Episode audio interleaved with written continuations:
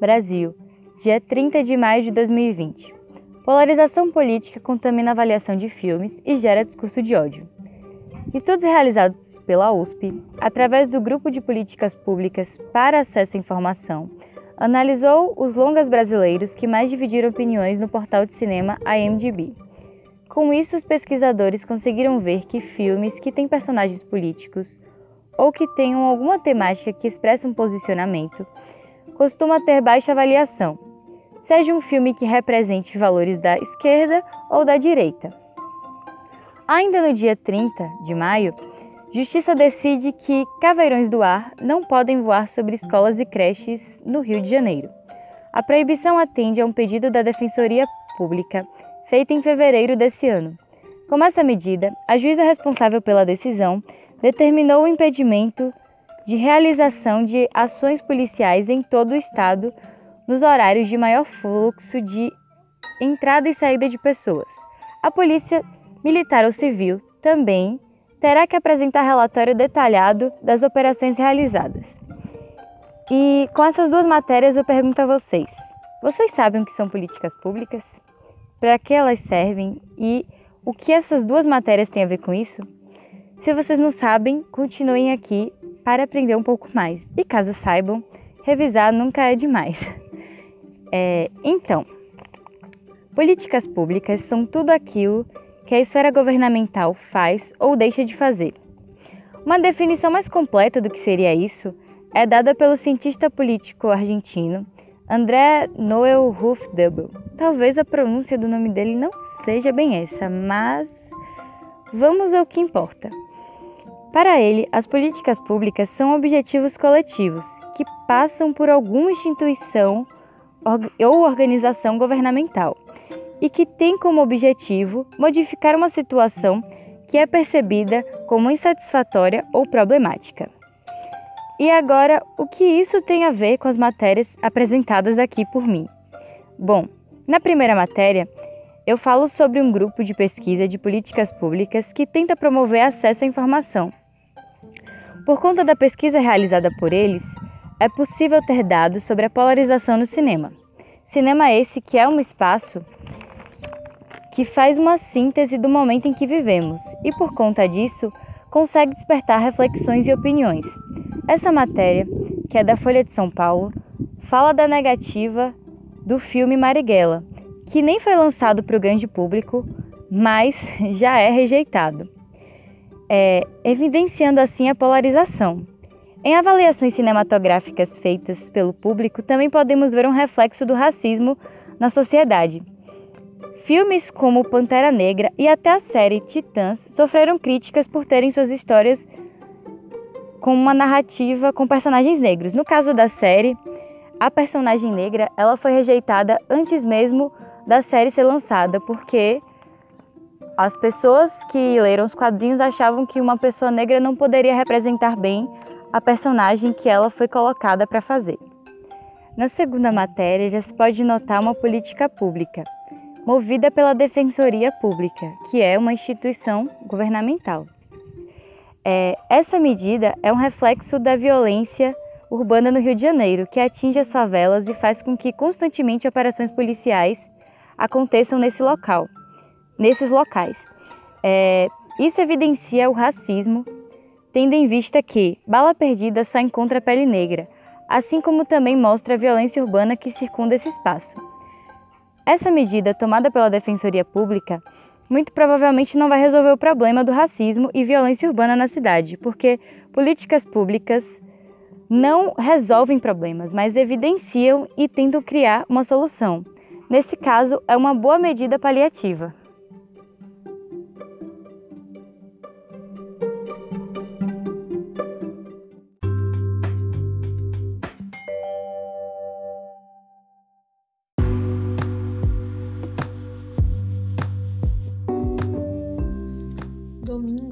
31 de 5 de 2020 no Brasil, e a seguinte matéria. Futurice: o futuro de universidades e institutos nas mãos do capital. E antes de mesmo de eu apresentar a minha opinião, vou citar uma parte da notícia. Abre aspas. O projeto Futuris, que teve seu primeiro formato apresentado em julho de 2019, é um exemplo de entrega da educação superior nas mãos do capital. A denominada, abre aspas, autonomia financeira, fecha aspas, traduz-se na realidade em diminuição dos investimentos públicos nas instituições federais de ensino superior, obrigando-as à captação externa de recursos. Esse movimento materializa uma privatização por dentro das universidades e institutos federais, à medida que sua sobrevivência estará condicionada à injeção de recursos privados para a manutenção das atividades. Ainda nesse aspecto privatizante, o projeto dá margem para a cobrança de mensalidades, bem como autoriza a utilização de prédios públicos das IFES por empresas privadas. Fecha aspas. Abre aspas. Na concepção de educação superior, já defendida pelo Ministério da Educação elitista e excludente, o ensino superior deve ser destinado para um punhado de privilegiados, põe por terra todo o acúmulo do processo de interiorização da educação superior, bem como a expansão do acesso que permitiu a milhares de filhos e filhas da classe trabalhadora e parte da juventude negra o direito à educação pública, gratuita, laica, de qualidade, socialmente referenciada e emancipadora. Fecha aspas. No sentido do tema do nosso podcast de hoje, que seria racismo e violência urbana, nada maior do que esse ataque na educação do povo preto. Eu trago dados do IBGE de 2018 que diz que a taxa de analfabetos no Brasil entre jovens de 15 anos ou mais é de 6,77%. E ainda nesse pequeno número, ainda assim, a população negra é maior. A nossa sociedade é tão injusta que a cada 23 minutos um jovem negro morre no Brasil. E em cenário de pandemia, as pessoas negras ainda são as pessoas que mais morrem e as que mais sofrem com as consequências financeiras, econômicas, sociais, políticas, enfim. O futuro, então, apresenta-se com uma tentativa de diminuir ainda mais os indesejados do espaço privilegiado que é o ensino superior no Brasil. Até o próprio ministro diz que o Enem não foi feito para corrigir injustiças, mas para selecionar. Ora, numa sociedade tão injusta e desigual como a nossa, essa frase só pode ser um insulto, um ataque, um ato mais do que violento, porque é um ato que separa, que se, segrega as pessoas que constituem esse país de maioria negra. Portanto, o Futurice e o seu potencial legado é um ato de violência contra a juventude negra.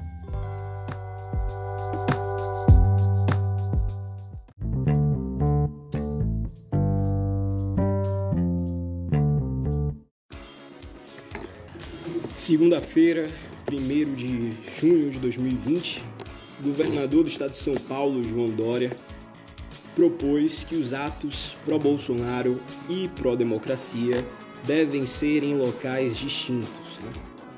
para evitar aí os conflitos entre os dois grupos, o grupo pró-Bolsonaro e pró-democracia. Acho que isso trata-se de um de um grande democrata mesmo, esse João Dória, que ele é tão comprometido com a democracia que deixa que neonazistas, fascistas tenham seu direito de atacar o pacto democrático sem correr o risco de receber uma justa surra popular, o que seria mais adequado, né, de acordo com a cultura política de um país que fosse verdadeiramente democrata, democrático. Mas vocês precisam entender que isso só é possível no Brasil, né? Um país conservador como o Brasil, onde um, um liberal ele, é, ele é tão liberal que defende a liberdade de expressão de um discurso autocrático.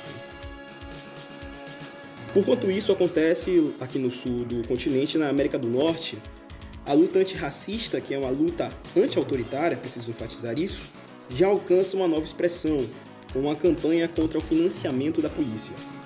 Os cidadãos engajados nessa campanha mostram um grau de interessante inteligência política, pois, ao invés de engajar-se em conflitos contra uma força armada no meio das ruas, alguns dos membros do movimento antirracista almejam atacar a polícia e toda a estrutura de repressão onde mais dói, no bolso, no financiamento. Uma polícia racista sem financiamento é certamente tão perigosa quanto um inseto sem veneno. Para nós entendermos melhor o porquê isso é importante, nós vamos para a última notícia do segmento de hoje, que é um morador na favela de Jagua, Jaguaré, em São Paulo. É, moradores da, da favela de Jaguaré, em São Paulo, protestam devido à morte de um rapaz de 23 anos. O rapaz em questão foi visto pela última vez sendo colocado num carro da Polícia Militar. O protesto fechou a, Marginal, a Marginal Pinheiros, causando distúrbio. Mas apenas isso. É claro que a gente precisa aqui enfatizar o nosso apoio a todo e qualquer movimento popular contra a violência na periferia, mas nós apenas acreditamos que o ponto principal de um novo modelo na segurança pública seja uma crítica mais próxima do bolso dos mais ricos e não da arma na cara do mais pobre.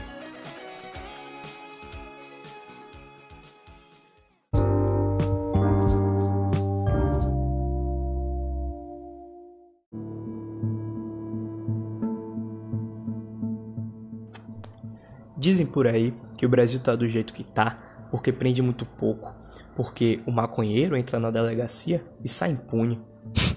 Esse é um dos piores absurdos que já ouvi. Esses dias li a matéria na revista Veja, TEPEM prevê rebeliões por efeito da Covid e requer mais munições nas prisões. Isso me fez pensar sobre a ineficácia do direito penal. Ineficácia? Você me pergunta? Muito simples. O Brasil é o terceiro país que mais prende no mundo. Nós só perdemos para os Estados Unidos e para a China. Nós temos quase um milhão de presos, que corresponde a três vezes o exército da França, só de gente atrás das grades, e continuamos com esses índices de roubos, homicídios, estupros muito altos, mesmo prendendo tanta gente.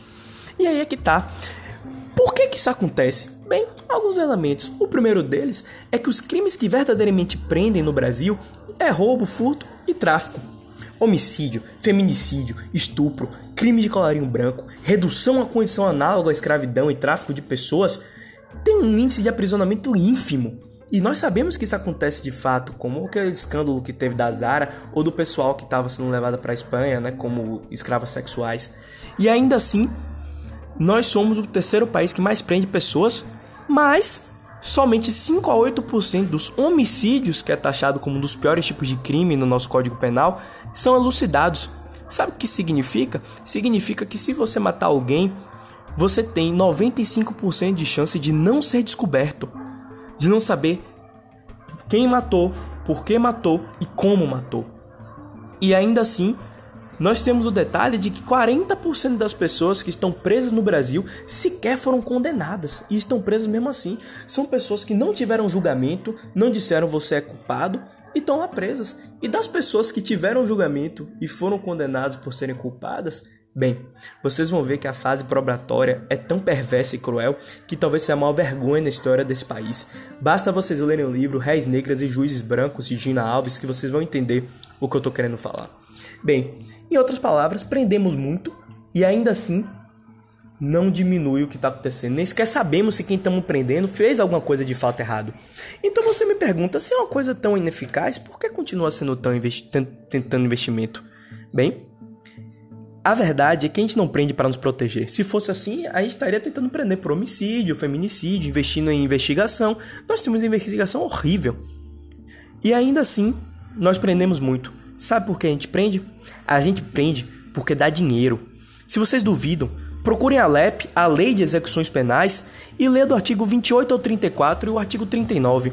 Vocês vão ver lá algumas coisas sobre os caras, os presos serem. O dever do preso ser a execução do trabalho, ele receber 3 quartos do salário mínimo constitucional. Você ter as empresas privadas podendo investir ali uma série de coisas e um tempo de trabalho mínimo de 6 horas, sendo que só existe em todas as outras leis do trabalho no o tempo máximo. Ou seja, ele é obrigado, o cara que está preso é obrigado a trabalhar no mínimo 6 horas por dia em condições horríveis. Se vocês acham que é tudo exagero meu, Pensem bem o que é mais provável: ser todo mundo louco e tá aprendendo de qualquer jeito sem nenhum propósito, ou se é mais provável que alguém esteja se beneficiando de tudo isso que acontece. Bem, meu tempo está acabando, mas espero ter ajudado vocês a pensar um pouco mais sobre a condição da prisão no Brasil. Forte abraço!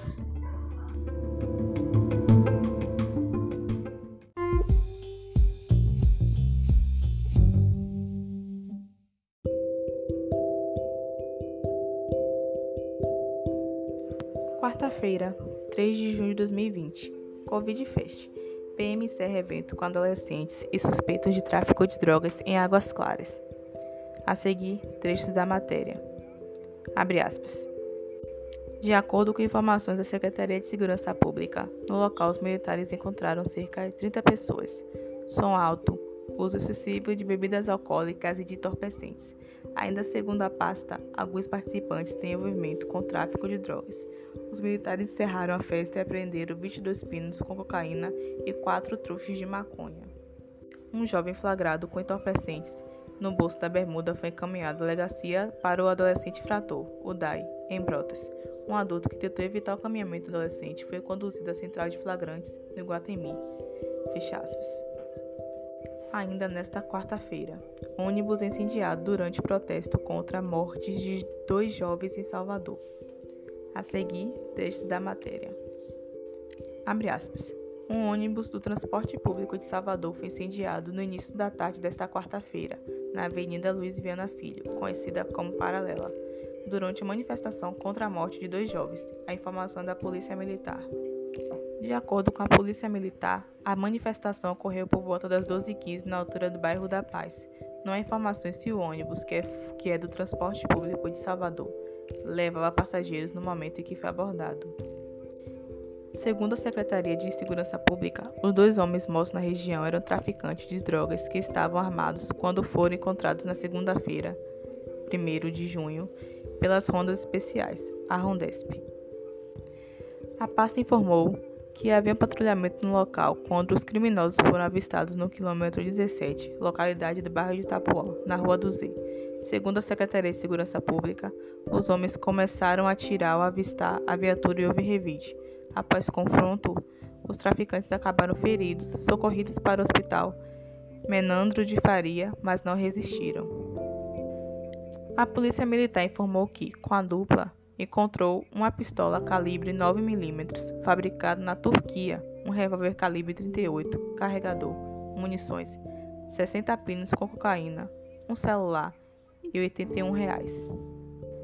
Moradores da região contestam a versão da PM e afirmam que, na verdade, os policiais invadiram a casa onde estavam os jovens, colocaram os dois no porta-malas e foram embora. Fecha aspas.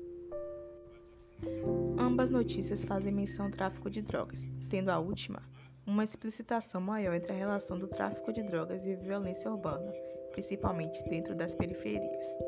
Esse assunto realmente não é simples mas infelizmente as pessoas insistem em fazer debate de maneira simplista e moralista sobre o um assunto tão sério que é o papel do tráfico de drogas dentro da violência urbana e como a guerra às drogas no Brasil possui um papel violento e exterminador para os jovens, principalmente jovens que possuem marcador da raça e da classe social. É necessário buscar entender essa dinâmica com auxílio da historiografia acerca dela, de uma análise séria e crítica com devido rigor científico sobre a maneira em que as drogas estão associadas aos altos índices de violência do Brasil e como o suposto, o suposto combate ao seu tráfico que propõe redução da violência e de seu consumo, na verdade, há décadas está gerando mais violência e retirando da esfera da saúde pública o seu adequado papel sobre o consumo de drogas ilícitas e suas consequências.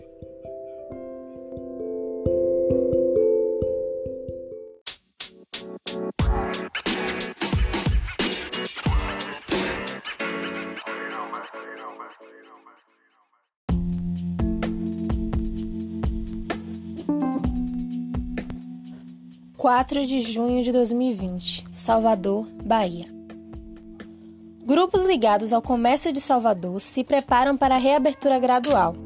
Tema tem sido debatido com prefeitura e governo. O assunto tem sido debatido com as presenças de instituições como a Federação do Comércio de Bens, Serviços e Turismos do Estado da Bahia, FEComércio BA, Câmara dos Dirigentes Logistas de Salvador, CDL Salvador, e a Federação das Câmaras de Dirigentes Logistas do Estado da Bahia, FCDL-BA. As reuniões já começaram a render frutos. No dia 1 de junho, a Prefeitura anunciou a reabertura de alguns estabelecimentos, como concessionárias e clínicas, e renovou a permissão de funcionamento de espaços comerciais que já vinham operando. De início, lendo a matéria, a gente já nota um problema. Como, numa reunião tão importante nesse cenário pandêmico, não há nenhuma entidade presente que esteja representando as pessoas que mais serão afetadas pelas decisões tomadas ali, os trabalhadores, que compõem o um conjunto de funcionários que voltarão ao trabalho quando a reabertura acontecer, serão retirados de seu isolamento e, assim, correrão muito mais riscos de contrair o novo coronavírus. Outras localidades que aderiram à reabertura do comércio nos últimos tempos tiveram um aumento considerável de casos de doença em suas estatísticas. Isso pode ser atestado tanto no contexto nacional, a exemplo de São Paulo, como internacional, a exemplo da China. Massa, mas o que isso tem a ver com racismo? Pois bem, numa cidade como Salvador, primeira capital do Brasil e atual capital da Bahia, com o título de cidade mais negra fora da África, eu te pergunto: qual você acha que é a cor predominante desse contingente de trabalhadores que irá ao encontro do coronavírus com a reabertura do comércio? A desigualdade racial e social do nosso país relega a população preta e pobre às piores ocupações no mercado de trabalho. Isso porque o racismo é um elemento fundante do nosso modelo econômico. Com isso em mente, vale lembrar que a exclusão da parcela negra da população brasileira dos postos de trabalho formal foi uma política do Estado brasileiro que, com a nova demanda por trabalhadores no contexto da industrialização do Brasil, lá no fim do século XIX e início do século XX, apostou na imigração em massa de trabalhadores europeus, pois acreditava-se que o negro não era naturalmente que o negro era naturalmente inapto para realizar aqueles serviços. Assim, os ex-escravizados e os descendentes destes foram, como bem colocou a historiadora Kátia Matoso, empurrados para o desemprego e a ocupação em atividades menos atrativas. Logo, com a abertura do comércio em Salvador, os vendedores, seguranças, funcionários de serviços gerais e outros não terão outra escolha a não ser arriscar a saúde e a vida no intuito de, ironicamente, tentar sobreviver. A falta de representação do povo negro e de suas agendas nos espaços de poder e decisão só acentua o abismo que separa o nosso país de uma verdadeira democracia, onde todos devem ser vistos como cidadãos plenos.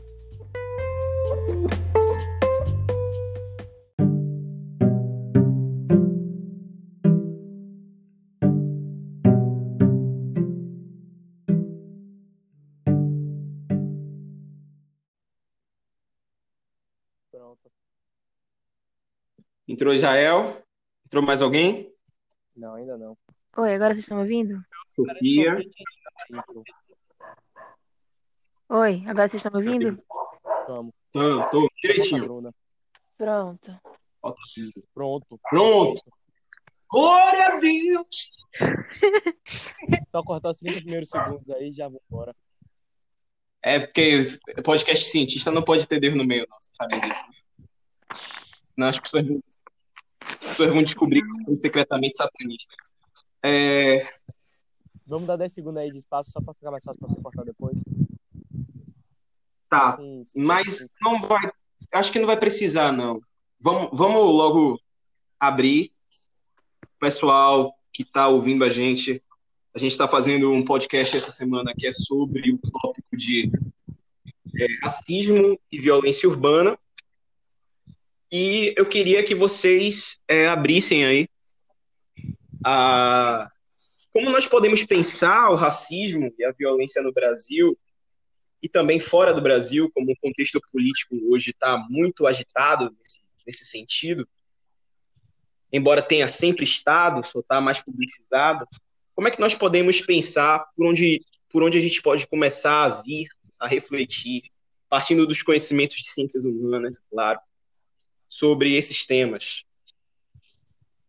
É, né? Sobre isso, meu velho, eu me lembro, eu, eu penso assim nessa notícia que a gente está estudando agora aí, né, do menino Miguel, que caiu do nono andar, né, notícia recente, todo mundo deve ter ouvido falar. E o que eu acho impressionante, né, falando aqui da perspectiva do direito e o racismo, que quando essa, essa criança cai por displicência total daquela patroa, a única coisa que ela precisou fazer para não ter que apodrecer numa prisão foi simplesmente desembolsar 20 mil reais do bolso, pagar ali na hora e se ver livre de apodrecer esperando o julgamento na prisão, como a imensa maioria das pessoas ficam. E isso que é interessante, porque quando a gente pensa na perspectiva do racismo, né, e temos aí, por exemplo, o Silvio Almeida, né, que teve a edição da Foi Tempo, né, o que é racismo estrutural, ele fala de vários tipos de racismo, e as pessoas só pensam na injúria racial, sabe, de ofender, chamar de preto, etc e tal, com perspectiva pejorativa, e esquecem que existe algo que não é só você falar mal do cara, mas toda uma estrutura que ninguém precisa te ofender, mas ainda assim você se lenha, sabe? Por conta dessas condições. Eu acho que é interessante quando a gente pensa racismo nessa perspectiva, porque quem é que tem dinheiro para desembolsar 20 mil contas assim do bolso? Pagou aqui, pá, tá livre. Entende? Só de você ter um sistema judicial que permite que você pague e saia basicamente impune ou não fique apodrecendo, já diz uma coisa. Quem tiver dinheiro não vai ficar aqui dentro. Mas aí tem a pergunta: quem é que tem dinheiro nesse país, né? Pois é. Sofia?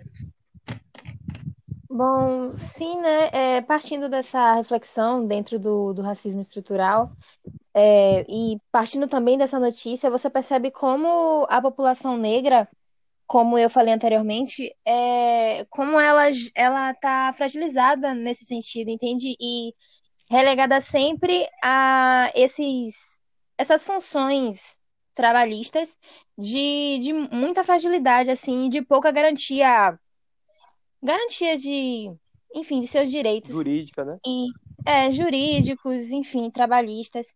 É, você percebe como uma coisa é, é, é complicada porque em plena, uma, em plena pandemia social, entende? Essa mulher, a, a Mirth, se eu não me engano, né, que era a mãe do menino, ela Sim. deveria estar em casa, dentro, é, Isolada. dentro da sua casa, cuidando dos seus familiares, e isso em isolamento social. E ela tem que sair, ela sai, acorda cedo, enfim, do trabalho da, da casa dela, tem que levar o filho no braço, porque ela não tem com o que deixar, porque ela também está em uma situação socioeconômica frágil o suficiente para que ela não tenha como desembolsar esse dinheiro nem para pagar alguém para cuidar do filho dela, enfim. Às vezes a pessoa até não aceita porque está tentando se isolar, mas várias coisas complicadas. E ela sai com esse filho debaixo do braço para poder ir Pegando lá. ônibus, Exato, pegar um lotado. ônibus lá do outro lado da cidade para poder cuidar do cachorrinho da patroa, que inclusive já não estava respeitando as, as medidas propostas pela OMS, porque estava com uma manicure dentro de casa, estava com a empregada, a empregada não tinha como não ir sem o filho, estava com o filho da empregada, estava com a manicure, assim. Então, são um acúmulo de coisas absurdas e a gente percebe o quanto essa desigualdade é acirrada em relação às raças, entende? Se Uhum, teve uhum. coisa que a, um comentário que a mãe falou mesmo do, do menino que eu não tenho outra palavra a não ser assassinado, que disse que se fosse o rosto dela, se fosse o contrário, se por algum tipo de negligência o filho dessa patroa tivesse morrido por, por causa dela, para começo de conversa não ia ter essa coisa de vamos, vamos omitir a identidade da, da- do, meliante, não. agressora. não. É, não ia rolar mesmo. Não ia rolar mesmo. Ia Aham. ficar estampado todo o noticiário, ia puxar toda a ficha dela, ia saber, sabe, tudo que ela CPF, endereço. é, tudo lá publicado. Então, assim, enfim. É isso. Complicado mesmo. É uma, é uma, é uma linha muito boa de pensar. Eu acho, inclusive, que Bruno? é importante pensar isso. Bruno? Não, Rapidinho, continue, eu vou, vou puxar. Continue, Ah, tá. Zé. Beleza. Não, beleza. Eu pensei que tinha caído. Mas pode falar. Não, fa- continue. É para eu fechar Tá aqui a bom. minha linha de raciocínio. É, o que eu ia dizer aqui só era que é impressionante quando a gente pensa nisso, porque a gente pensa né, que o direito penal vai nos proteger, que tem que ser mais um Estado quase um leviatã, indo vigiar a gente, punir e tal. E é importante a gente pensar isso, porque, meu velho, o direito penal não protege. Se você for pensar aqui, por exemplo, só em termos de quais são os crimes que verdadeiramente prendem no Brasil, até em termos de volume, a imensa maioria, mais de 60%, é, é roubo, furto e tráfico de droga, de pequenas quantidades de droga. Isso é interessante de pensar porque os crimes que a gente pensa, não, mas temos que ficar protegidos, como homicídio, feminicídio, estupro, redução ao condicional de escravo, é, crime de colarinho branco, esses crimes nem são presos. Pô. O pessoal nem, às vezes não faz nem questão de investigar, a depender de quem é a vítima, É, fazendo com que, inclusive, é, eles querem prender, não é um cara que é violento, não é um bandido, eles querem prender o negro. Isso fica encarado quando a gente vê esses números. É, o que a gente pode ver também é que o racismo ele está presente nas instituições, né? E por ele estar tá nas instituições, muitas vezes o agente que pratica é um agente do Estado. É, a professora Mariana Postas, em um, uma das mesas do Congresso da UFBA, fala disso. Então, a, o foco sempre vai estar tá na vítima, tipo, a morte da pessoa, ela vai, vai focar na morte, em quem era o morto. E esse morto geralmente é a pessoa preta, que foi assassinado por um agente público que, é, embora a morte seja ilegal, mas ele foi legitimado, ele estava fazendo o trabalho dele e isso não vai ter uma coisa muito grande, né? Não vai ter uma grande repercussão. É mais uma vida preta que morre e isso todos os dias a gente tem essas notícias, né? É... Um indivíduo matável. Isso. Eu, colocando nessa linha, engajando nessa linha, a gente pode sempre retornar a teóricos que foram realizados na prática, né? Os melhores teóricos, eles sempre se transformam na prática. E quando diz respeito à educação do homem negro, é, o homem negro, mesmo enquanto intelectual, ele é constituído no exercício da repressão sobre o seu corpo, né? E dentro dessa chave a gente pode falar do Malcolm X. O Malcolm X, ele sempre foi muito enfático na mesma linha que vocês estão colocando, no sentido de que quando nós abordamos o racismo, nós temos que sempre abordá-lo como o mesmo dentro de uma configuração que é de uma estrutura de poder, né? Quando a gente fala de racismo, a gente está falando de uma estrutura de poder que age de maneira sistemática para garantir a preservação de determinado tipo de status quo. E por vezes as pessoas não entendem isso e traduzem o racismo para uma perspectiva personalista, para um mero defeito de caráter, que ele de fato é, mas ele não se restringe a isso. Né? O racismo não é um fenômeno individual, é um fenômeno histórico, cultural, e em países como o Brasil, que possuem origem em uma, uma sociedade escravocrata, que possuem como base de sua riqueza histórica o tráfico negreiro, ele é um tipo de realidade coletiva que precisa ser interpretado dentro dessa chave. Quando nós vemos um caso de racismo, seja ele qual for, nós temos que perceber um modus operandi que se expressa a nível institucional. Né?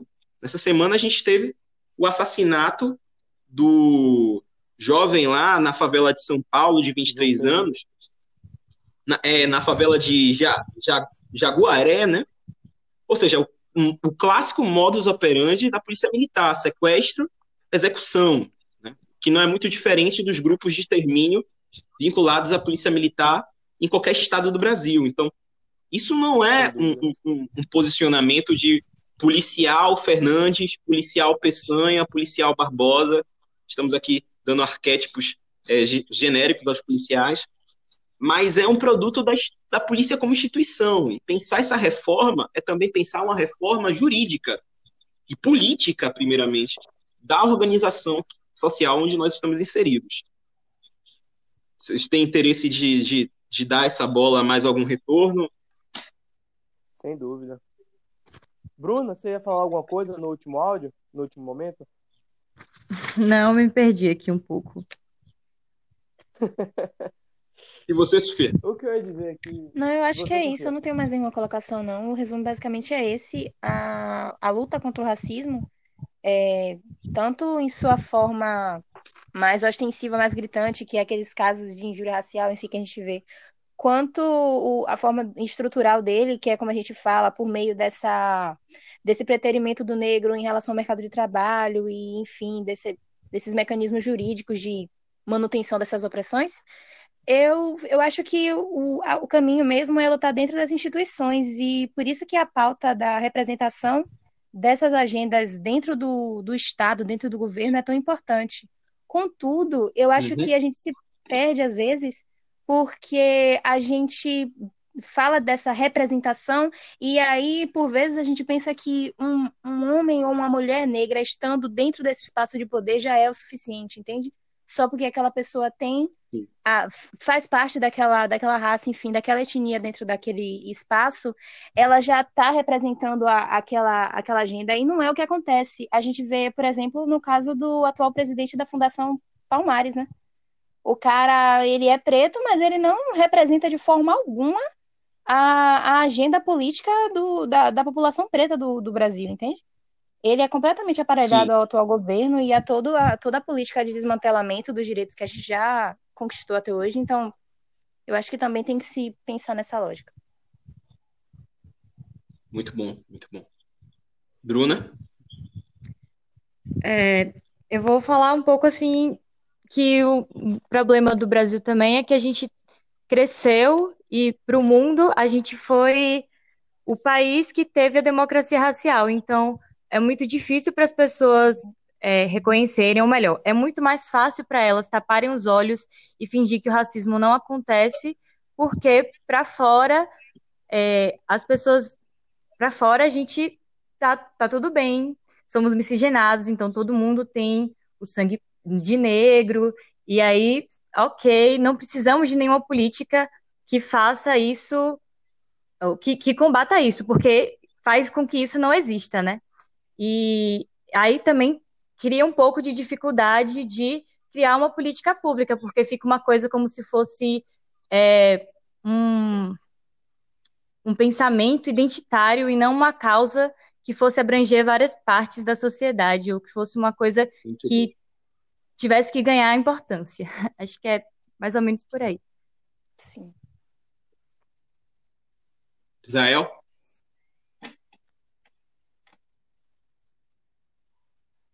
Israel?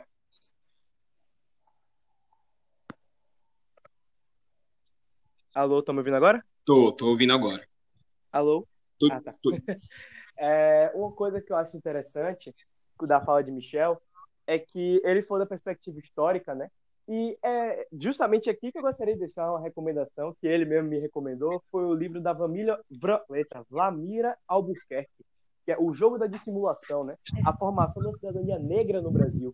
O que é interessante quando ele fala dessa estrutura, de, dessa formação de, de uma estrutura de poder, de dominação, é que o livro da Vlamira ela dá uma perspectiva histórica ao racismo. Quando nasce a raça, entende? Porque ela vai mostrando que enquanto você tinha o período da escravidão no Brasil, o principal argumento que você tinha para dominar era da propriedade. Eu domino esse cara aqui porque ele é minha propriedade, eu comprei ele, tenho direito sobre ele. Mas qual o problema? Ela mostra, essa Vlamira, que é professora da UFMA, inclusive doutora e tudo, se não me engano, uhum. ela vai mostrando que quando você tem um desmantelamento da escravidão, a escravidão vai acabando, você passa por um momento em que você tem mais negros que são livres do que que são escravos. Como justificar uma dominação sobre ele? E aí é que vem a razão. Eles passam a pegar um, de, então, um denominador meio comum, que seria a raça, dizer, não, pô, ele é assim porque ele é preto. Eu tenho que mandar nele porque ele é inferior a mim. Não porque é minha propriedade, mas por outra razão qualquer, que no caso foi a raça, foi a cor da pele, melhor dizendo. Uhum. Isso é muito interessante porque forma uma categoria que não é homogênea. A gente tem aqui o negro que luta capoeira e o negro que luta jiu-jitsu. Você tem o negro que é do candomblé, o negro que é cristão protestante ou católico. Então é muito interessante como é, isso foi sendo feito. A, a própria ideia de raça foi construída como uma justificativa para conseguir justificar porque aquele grupo tem que ser inferiorizado. E eu acho engraçado quando o pessoal fala, né, como Sofia muito bem falou e Bruna também, da ideia do ah, não, nós somos todos miscigenados, logo não precisamos é, pensar em políticas públicas específicas, isso é tudo vitimismo, sei lá. Porque a, o nascimento da raça veio como uma forma de dizer que o cara tem que ser dominado. Não é uma parada de dois mil anos atrás que agora se perdeu, é uma parada recente, foi feita no século XIX para cá, esse argumento racial. Não que não fosse racializado antes, entende? A, a situação fática.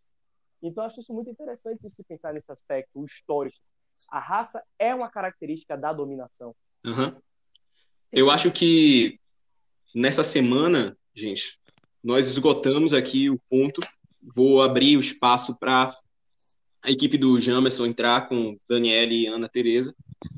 Primeiro, agradecer a todo mundo por, pela contribuição e pedir que, geral, escute esse podcast, né? Porque nós estamos aqui fazendo uma iniciativa que tem o seu valor político, mas ela também tem um valor educacional. É um público jovem, jovens falando para um público jovem, partindo de bibliografia de espaços que precisam ser valorizados, precisam ser defendidos, porque senão podem representar, se não forem, podem representar uma perda grave para nossa geração. Obrigado, Bruna. Obrigado. Para a humanidade, talvez. Obrigado, Sofia. Obrigado, Zael. Tchau, tchau, gente. Até semana que vem. Tchau, tchau. Tchau. Valeu.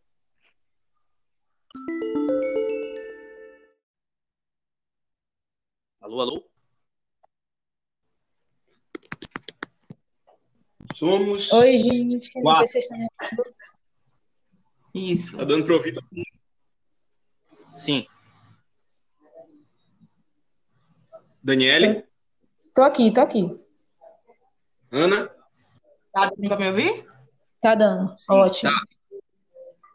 Beleza, pessoal. É, vou logo abrindo a pergunta para vocês terem um tempo total aí para fazerem as suas colocações sobre o tema, né?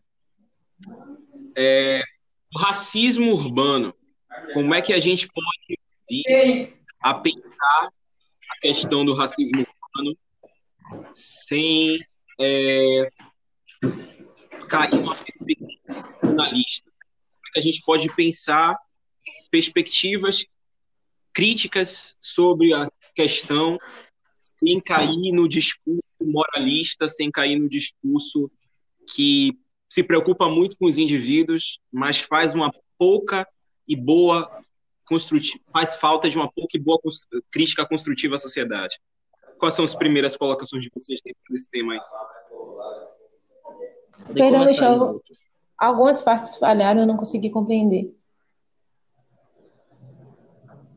É, eu vou voltar. O que diz respeito ao racismo, urbano, como é que vocês podem pensar essa, esse tema? Como é que vocês acham que devem ser pensadas questões que envolvem o racismo, questões que envolvem a violência e questões que envolvem o debate racial?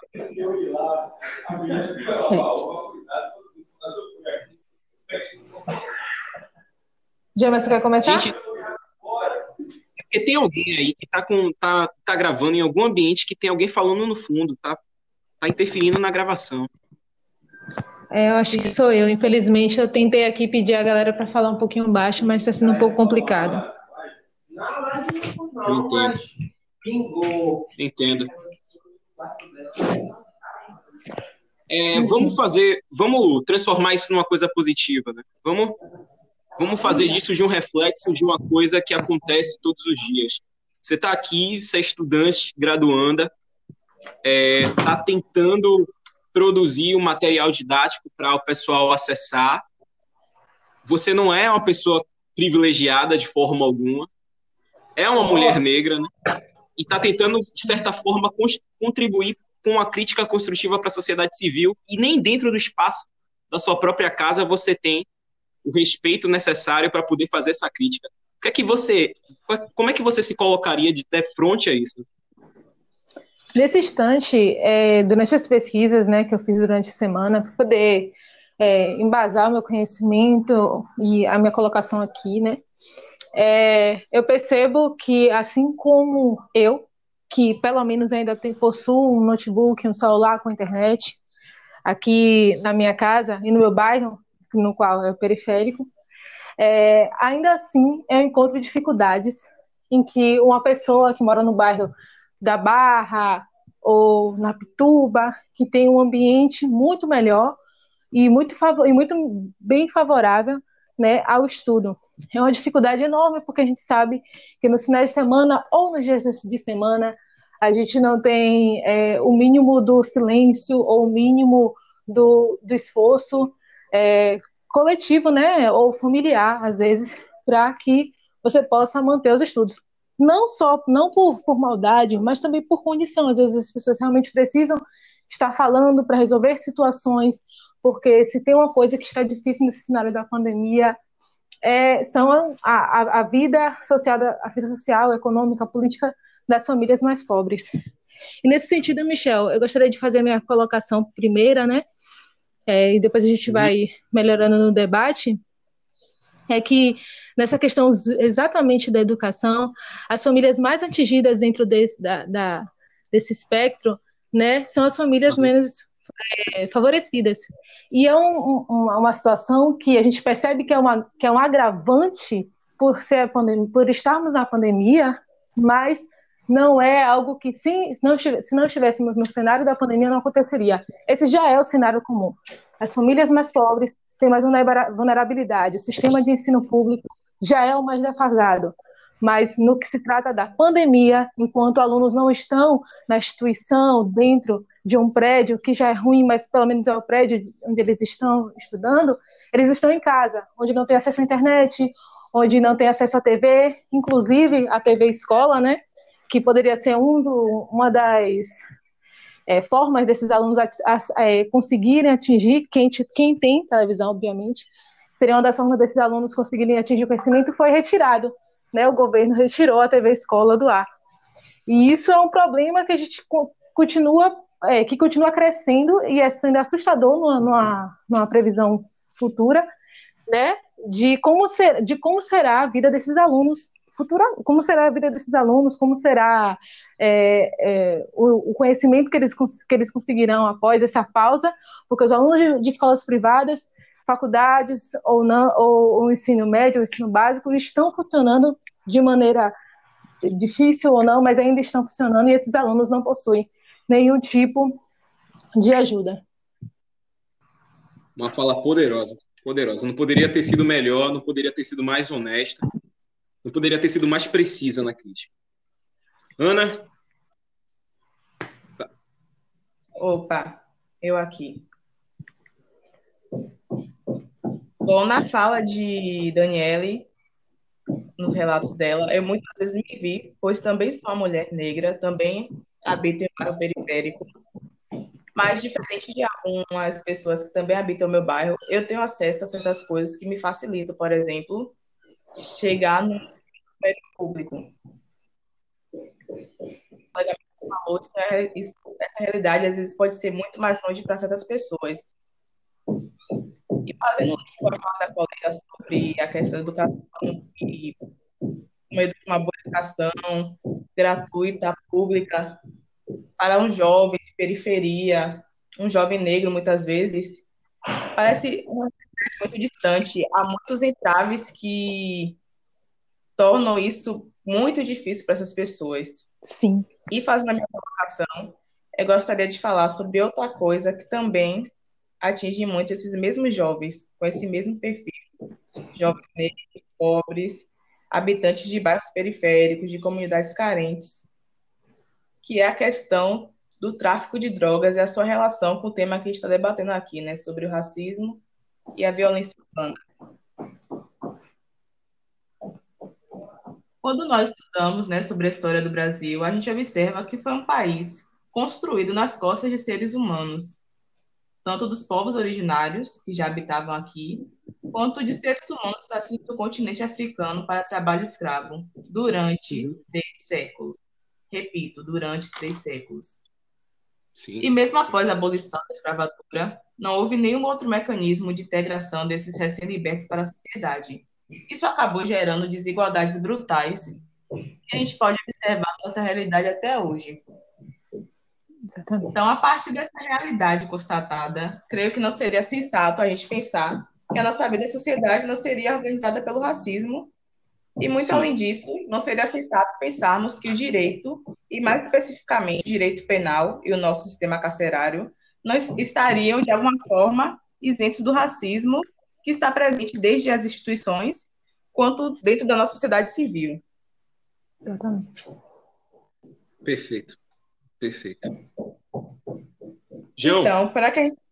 Opa, não. Ah, não, desculpa, desculpa, Ana. Eu pensei que você tinha terminado. Mas, por favor, siga em frente. Obrigada. Eu gostaria apenas de brevemente lhes apresentar alguns dados, principalmente para a galera que vai ouvir isso posteriormente.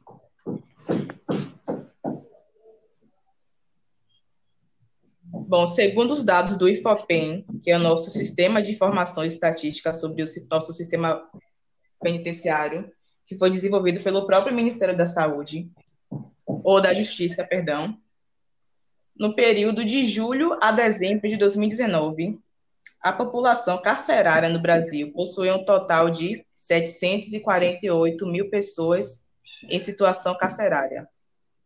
E de acordo com o próprio IFOPEN, o Brasil possui a quarta maior população carcerária do mundo.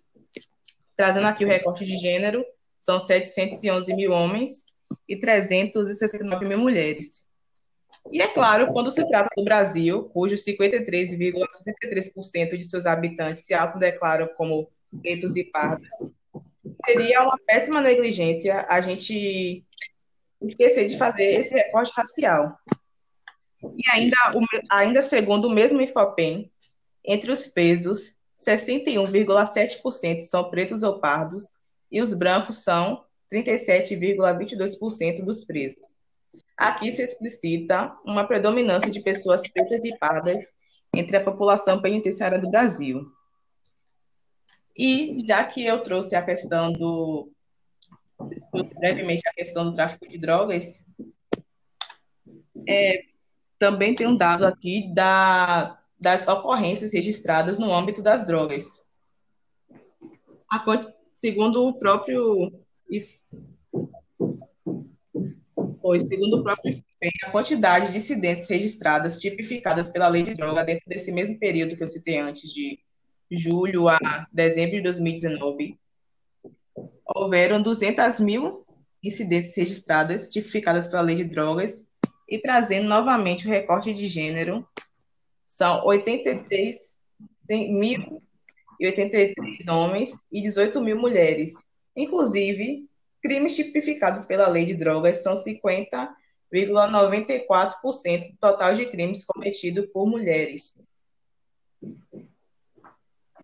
Uhum. Ana? Acho, acho que travou um pouco para Ana. Ah, é uma pena. É... Tá bom. Tava um pouco, pessoal, desculpa, mas consegui concluir. Não. Conseguiu? Ah, beleza. Ah, sim. Tranquilo. Eu acho que é bom porque vocês estão convertendo coisas que deveriam ser obstáculos, né? Em algo que expressa também uma face do racismo estrutural, até para nós colocarmos nossas opiniões em, em, em um lugar público e submetê-las à apreciação, nós temos que passar por todo o crivo cultural, porque não vivemos em um espaço que nos permite condicionar esse esforço de uma maneira adequada. Né? João, e aí, Sim. você está tá aqui? Estou ouvindo vocês direitinho, estão me ouvindo? Uhum. Estou te ouvindo. Pode jogar. Prontinho. Eu queria, Michel, se você me permite, uhum. fazer um paralelo com o, o, que as meninas falaram, resgatar uma fala inicial de Daniele, quando ela fala é, a respeito, ela faz esse paralelo entre a realidade dela e a realidade de um jovem da Barra, mais especificamente aqui, um jovem soteropolitano que nasce numa condição de privilégio. E, porque assim, o tema racismo, de um modo geral, no, nos últimos dias a gente teve a efervescência do tema, né? E aqui no Brasil, com a reverberação desses acontecimentos de âmbito internacional, a discussão se deu de uma forma intensa também. Sim. Primeiro porque os protestos lá nos Estados Unidos é, com relação a contra a violência policial, eles continuam. Sim. Já. Já. Ave Maria.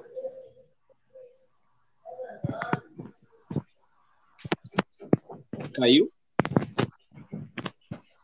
Acho que ele tá, mas não conseguiu fazer complementar, né? Enquanto ah. o Jamerson se recupera, é, gostaria de fazer uma relação com que Ana os dados que Ana trouxe, né? Porque ela mencionou sobre os dados de, de, de pessoas em cárcere no Brasil. E Ana, não sei se você viu essa semana um vídeo de uma influencer que fez algumas considerações sobre o racismo do Brasil e disse que era um instinto natural, que o racismo do Brasil é, acontecia porque a maioria das pessoas negras são as pessoas que fazem, que praticam é, crimes. Então seria normal e natural e que sempre existiria o racismo. Sendo que as pessoas negras no Brasil são as mais condenadas e o fato de elas estarem, é, não sei se foi esse que foi esse um dos dados, né, que você mostrou, elas são mais condenadas e por, por muitas vezes por crimes bem menores do que a população branca. E isso não significa que elas são as mais perigosas. Isso significa que elas são as mais condenadas e que o nosso sistema judicial brasileiro tem uma falha aí. E essa falha seria Sim. o nosso racismo estrutural. Mas já você já voltou, vou cortar para ele continuar, porque o assunto que ele trouxe foi maravilhoso. Sim. Vai lá, Jean. Eu, eu tava, eu tava dizendo a respeito, falando, comecei falando a respeito é, dessa continuidade de protestos lá nos Estados Unidos, né, que continuaram. E é, eu estava fazendo um paralelo com a, com a situação aqui no Brasil, né? Por conta dessa mobilização que aconteceu no mundo, aqui no Brasil a gente é, trouxe à tona de, de, novo o assunto e começamos a discutir bastante. E é, primeiro que as meninas falaram muito aí a respeito da violência urbana, né?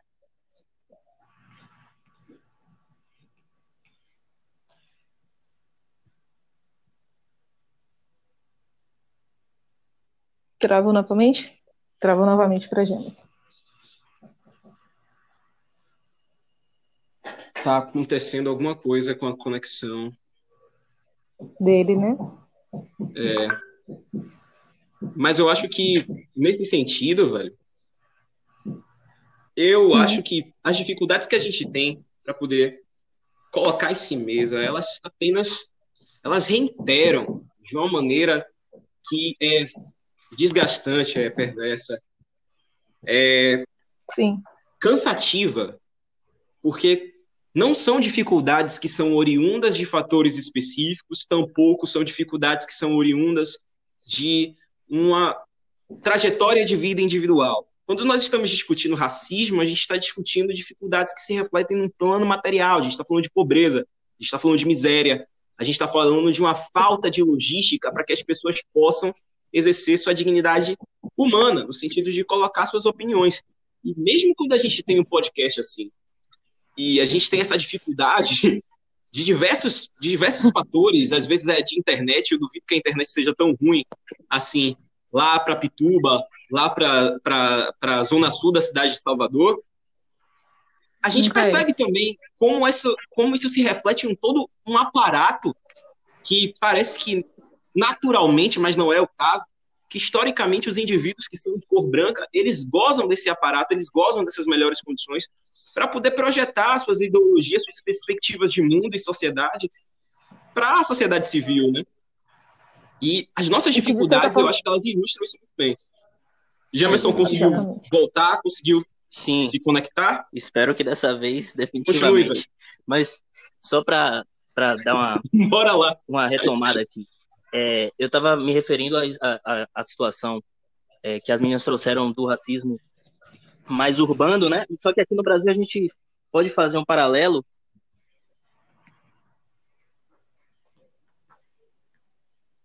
Não é possível. Oh, meu Deus. já foi. Já foi que eu já pensou. é, e, é, bicho, eu ia, eu ia até adicionar isso na fala que, de certa maneira, isso de certa maneira, não. Isso, esse esforço que a gente faz, tanto de estudo, quanto de reunir dados, tanto quanto de, de pensar por nós mesmos, né? E pensar a lógica é, de, de essa lógica né, da pobreza e como essa, a pobreza é, é relacionada geralmente ao povo negro. Por que o povo negro é colocado nessa posição de, de subordinação há muito tempo? É, de como tudo isso, né, em conjunto, é, nos afeta fisicamente e psicologicamente. Porque quem é que quer se sustentar, no caso, quem é que quer se sustentar a, a estudar, a manter esse ritmo, quando existem tantas. É, tantos obstáculos, no caso. Era isso que eu queria dizer. Sim. Ah, é, é, muito mais fácil, né? Muito mais fácil desistir, né? Muito mais fácil desistir. Sim. Muito mais fácil subordinar. Eu acho que é muito bonito falar de racismo, muito bonito conduzir uma luta idílica contra o racismo quando você está de uma posição social confortável que você pode transformar os sofrimentos do, do, jovem negro, da mulher negra, do homem negro, do gay negro, é, em barreiras que ele ultrapassa de maneira intrépida e corajosa, mas não é, não é bem assim. Né? Ser fudido não é Sim. bom em nenhum aspecto. Sim. Depender de ninguém não é bom em nenhum aspecto. A gente está sempre sendo crivado da oportunidade de fazer qualquer coisa com dignidade e competência, não porque nós não temos o talento para poder executar isso, mas porque é, isso se mantém, seja na escola, seja em casa, seja na religião de matriz africana, seja na faculdade, seja no trabalho em específico, né? é, é sempre muito difícil. Às vezes as pessoas se cansam de serem fortes o tempo todo, se cansam de serem invisíveis e aceitam a escuridão. Inclusive no, inclusive no ensino superior, né, que saiu um dado no, no ano passado, de que nós éramos os maiores na universidade, na universidade, né? Os pretos são maiores, a taxa de pretos são maiores na universidade. E o que foi basicamente, em certo nível, uma falácia, porque é, os dados se referem aqui a, aos que entram, né, os que são inseridos na universidade, mas não fala-se da permanência, não fala-se da uhum. continuidade dessas pessoas dentro da universidade pública, e ainda assim, ainda não fala, por exemplo, da proporção entre a, os índices de pessoas negras e o índice de pessoas brancas dentro desse ensino, dentro do ensino em geral. Enfim.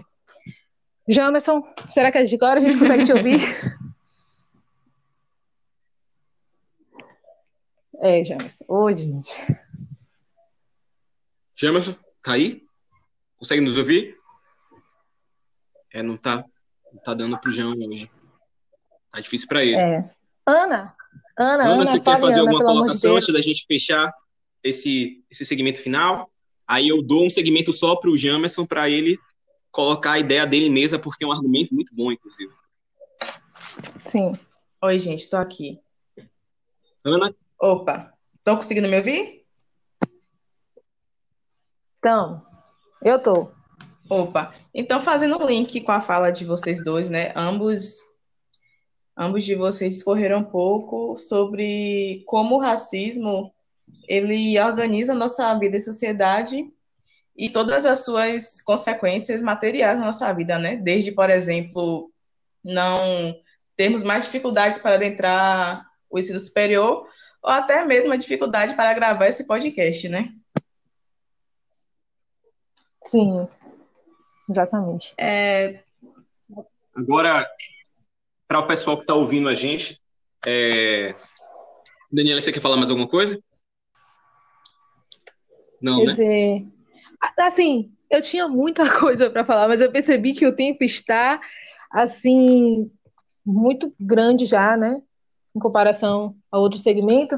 Eu acho que é melhor a gente é, reduzir aqui, mas na próxima semana a gente pode trazer sempre, porque racismo é estrutural e ele está em todos os setores da nossa, da nossa é, sociedade e não há como não falar sobre ele em qualquer é, podcast de notícia, porque sempre, vai, sempre é um assunto recorrente, querendo, querendo ou não, né? Sem, sem que a gente veja é, claramente ou não é, é uma pauta para a qual a gente sempre vai estar tá voltando, né, de qualquer maneira. Então, Sim.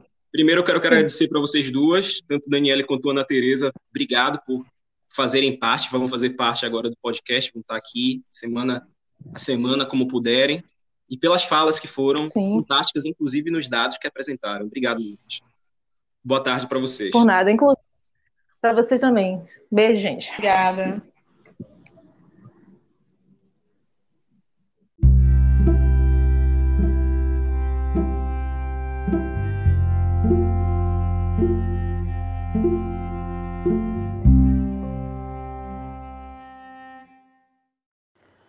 Lá. Só para arrematar, eu gostaria de resgatar esse assunto do paralelo que as meninas fizeram entre o racismo e a violência urbana, porque eu comecei falando lá da efervescência do tema mundo afora, né?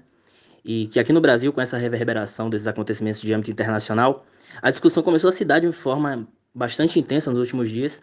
Primeiro, por conta da continuidade dos protestos lá nos Estados Unidos contra a violência policial, e que inclusive queimaram delegacia por lá. Aqui a gente queima a Amazônia. Mas assim, a gente teve aqui influenciadora digital justificando racismo, normalizando preconceito. Ela acabou falando a a gente não vai citar o nome, mas ela acabou falando a emblemática frase racismo é normal, né? No, no numa colocação dela. O ex-lutador de MMA também soltou uma, uma, outra frase digna de tatuagem, é para tatuar no peito. Ele falou: racismo não existe, com todas as letras. Racismo não existe. E assim, é, eu tava refletindo bastante nos últimos dias a respeito daquela situação envolvendo o menino Miguel, né? Depois da, da morte daquele garoto, eu fiquei pensando bastante. Ouvi um depoimento da mãe dele que me sensibilizou bastante. E é a respeito disso que eu gostaria de fazer o paralelo entre o direito penal, que também foi citado bastante aqui, e o racismo estrutural, que a gente enxerga na nossa sociedade.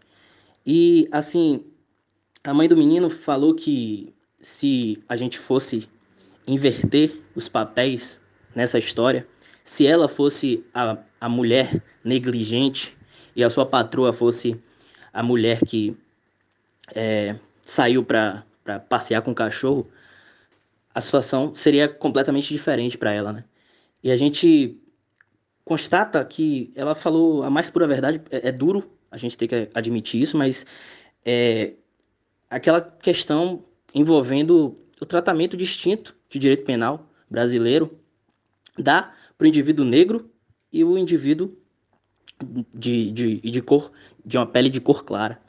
E é assim, uma situação bastante complicada. A gente vê que o, o direito penal do inimigo, até citei isso, conversando com um colega e depois publiquei no Facebook, porque um, um jurista alemão, lá nos anos meados dos anos 80, é, criou o conceito do direito penal do inimigo e é muito interessante para a gente fazer um paralelo com essa situação, para todo mundo entender, ficar compreensível. O direito penal do inimigo basicamente é diferente do direito penal do cidadão, porque, fazendo um paralelo com essa situação, essa mulher negra, se fosse eventualmente acusada de ter cometido o crime que a sua patroa cometeu, ela muito provavelmente receberia uma reprimenda da, da, das forças é, do Poder Judiciário muito maior do que a, a, a, sua patroa recebeu. A patroa pagou 20 mil reais, pagou uma fiança de 20 mil reais, primeiro que ela tinha esse dinheiro, e ela teve essa possibilidade de pagar a fiança e ser liberada. E quando a mãe fala que se fosse ela, ela não teria essa possibilidade, é,